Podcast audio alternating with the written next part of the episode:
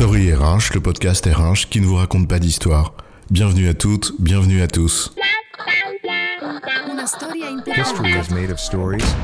Dans cet épisode, nous allons nous intéresser à une utilisation possible de l'intelligence artificielle, notamment les robots conversationnels comme ChatGPT, dans les ressources humaines. ChatGPT est l'intelligence artificielle générative. Ça sait tout faire, hein?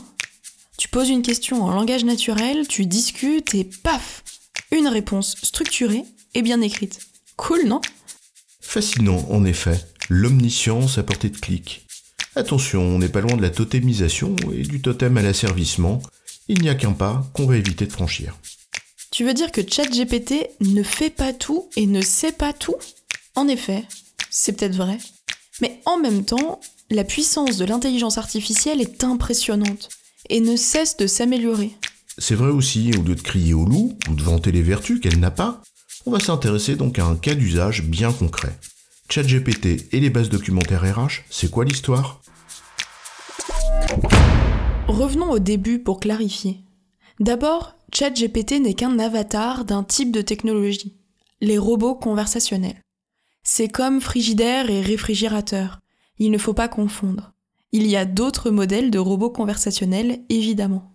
Un robot conversationnel, en fait, ça conversationne.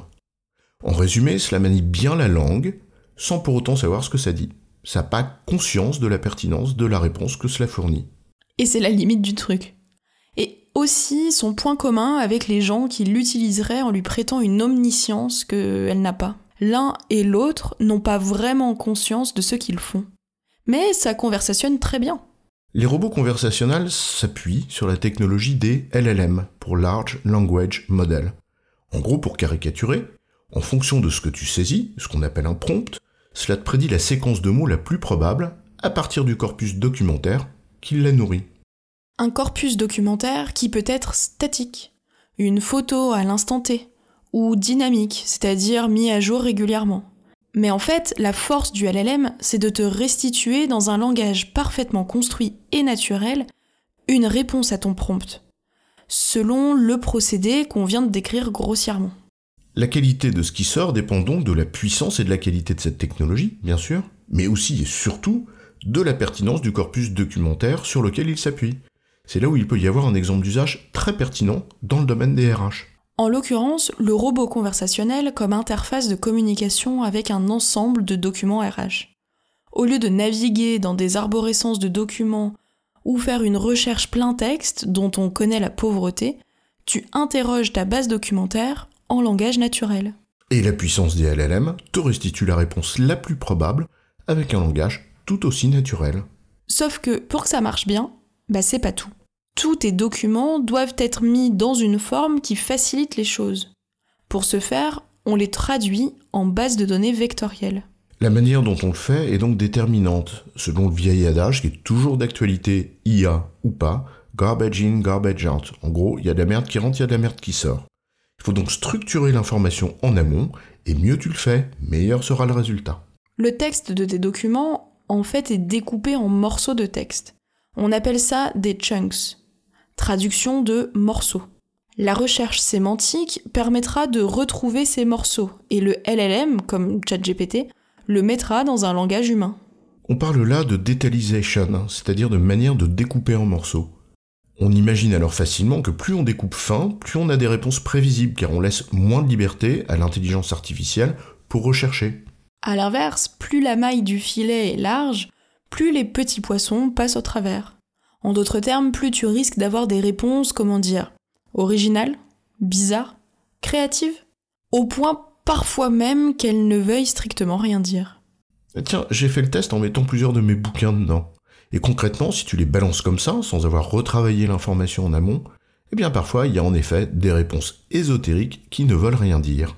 Ouais, en fait, ce que tu ne sais pas, c'est que c'est ce que tu as écrit qui ne veut rien dire en fait. Ah, c'est malin, chef. Il y a donc un gros travail sur les contenus en amont, si l'on veut que cela fonctionne bien. Mais c'est normal. En revanche, on peut souligner là que c'est enfin, dans la RH, un moyen d'interroger des bases documentaires dans un langage naturel, celui des gens. Ouais, mais faut être vigilant. Car si le sujet sur lequel cela porte relève du réglementaire, tu n'as pas le droit au freestyle dans les réponses. On l'a dit, le robot conversationnel ne sait pas apprécier la pertinence des réponses qu'il fournit. Il faut donc être certain en amont d'avoir fait un travail sérieux sur les informations pour qu'il n'y ait pas trop de risques de mauvaise lecture. Donc faut un degré de detailisation élevé, des mailles resserrées, pour pas laisser passer des erreurs au travers des mailles du filet. Mais elles sont néanmoins toujours possibles, sans que tu ne disposes véritablement d'un moyen de garantir qu'il n'y ait pas d'erreur. Un pari à faire, mais c'est la même chose avec les êtres humains. Tu pourras toujours tomber aussi sur un gestionnaire RH qui te fournit une mauvaise réponse. C'est humain. L'utilisation peut aussi être élargie à tout un tas de domaines où ce n'est pas le réglementaire, le juge de paix. Et là, le risque, bah, il est nettement moindre. On pourra alors accepter une moindre rigueur dans la préparation documentaire, même si cela reste fortement conseillé. Pour maîtriser tout ça, il faudra en revanche développer des compétences dans le service RH, pour que l'on sache ce que l'on peut faire de ce qu'on ne peut pas faire. L'art de savoir préparer les données comme il faut et de les interroger intelligemment, donc de savoir comment elles ont été construites et comment elles sont interrogées. Et ça a toujours été le cas, intelligence artificielle ou pas. En résumé, les robots conversationnels permettent d'interroger des bases documentaires en langage naturel. C'est un domaine d'application utile en RH, à condition de bien préparer l'information en amont et de savoir que rien ne peut garantir une justesse des réponses à 100%. J'ai bon, chef? Oui, tu as bon, mais on va pas en faire toute une histoire.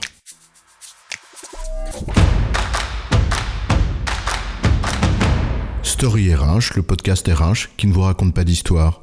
Retrouvez tous les épisodes sur storyrh.fr.